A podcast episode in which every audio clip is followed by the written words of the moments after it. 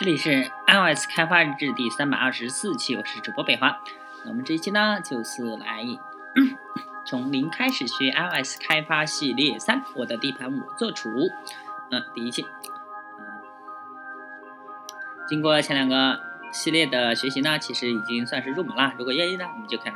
可以开始去开发实战项目，并且在实战的过程中不断的提升自己，这是最好的方式啊。不过在实战的间隙，偶尔也参考一下教程，也不是，呃，视为理论联系实际的好点子。嗯，顾名思义哦，这篇教程呢会涵盖 iOS 开发的一个重要内容，也是和传统桌面软件开发有本质区别的一个内容，那就是基于地理位置的服务。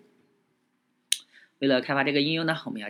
呃，将会学习 iOS 里面的 Co-location 框架，以获取用户所在地点和 GPS 坐标信息。呃，学习 MapKit 来显来显示用户喜欢待的地方。呃，学习利用 iPhone 和摄像头和 照片库将照片和地理信息关联在一起。当然了，最后我们还学习如何使用 Core Data 将所有信息保存在数据库中，而且在这个过程中还会接触到 Objective C 语言的众多特性。啊，最终完成的应用可能是这个样子的。哎，有六个图啊。这个应用的名称呢是 My Locations，我的地盘，我做主啊。那主要就是我的地盘啊，这是 My Locations 啊。它所满足的内容需要是保存你感兴趣的地点信息。你可以带着自己的 iPhone 或者是 iPad、Apple Touch 四处晃悠啊，然后。触碰 Get My Location 按钮来获取所在位置的 GPS 坐标信息及详细的地址信息。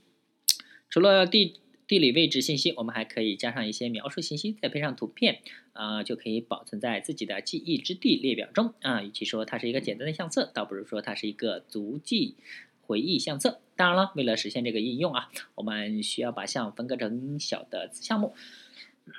第一，首先我们要学习如何使用 Co-location 框架来获取 GPS 信息，呃，并将这些坐标信息转换成地址信息，也就是所谓的 reverse，呃，这叫什么来着？u coding 啊就是反向地理编码使用 Collocation 框架可以让这个工作变得非常轻松。但是考虑到移动设备硬件的一些特性，我们需要用到一些小小的技巧，确保用户体验。第二呢，当我们获取坐标信息后，就可以创建 Tag Location 界面，让用户输入新地点的描述信息。这是一个带有 Static Cell 的表示的控制器，和上一系列教程中所用到的非常类似。第三，接下来我们需要使用 Core Data。来保存地理位置信息。在上一系列教程中呢，我们将应用的数据信息保存到 plist 文件中。呃，对于比较简单的应用，这种方式已经足够了。啊，不过对于相对复杂的应用，或者是纯粹为了学习，呃和装逼的目的啊，啊。啊，使用 Core Data 都是必不可少的。不过，Don't panic 啊，这东西听起来很复杂啊，还有很多所谓的资深工程师会告诉你 Core Data 很难啊，但其实呢。它没有你想象，或者是某些喜欢装逼的老鸟们说的那么难啊！用或者不用某个技术，往往不是因为它的难易程度和装逼指数，而是因为在这种情况情境下，是否这种方式最适用。比如说熟悉程度、开发周期、开发成本等等。同理，用 HTML5 技术开发 iOS 应用，并不比用 Native SDK 开发 iOS 应用就低人一等。只要能保证用户体验，实现项目。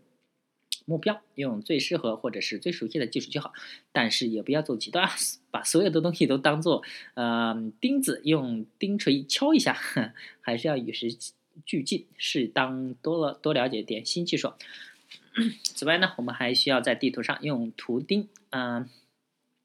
的形式来展示这些地理位置。第四是 Tag Location 界面有一个 Add Photo 按钮啊，我们可以在这里开启 iPhone 的摄像头和照片库，从而让用户抓取所在地点的照片，留下终身的美好回忆或者是痛苦回忆。那第五呢？啊，最后我们需要试用一些定制的美术资源来美化应用的外观。令人激动的是，在这个应用中，我们还会添加一些音效和动画效果，怎么样？啊，如果对于上面这些内容感兴趣的话，那么就继续学习吧。如果不个不感兴趣，就就别别别别听下去了，直接去做一些实战项目吧。好，那我们这期呢就比较短，就这么点啊。呃，大家可以关注我新浪微博、微信公众号、推特账号 i s d v l g 也可以看一下我的博客 i s D V L G 点 com。拜拜。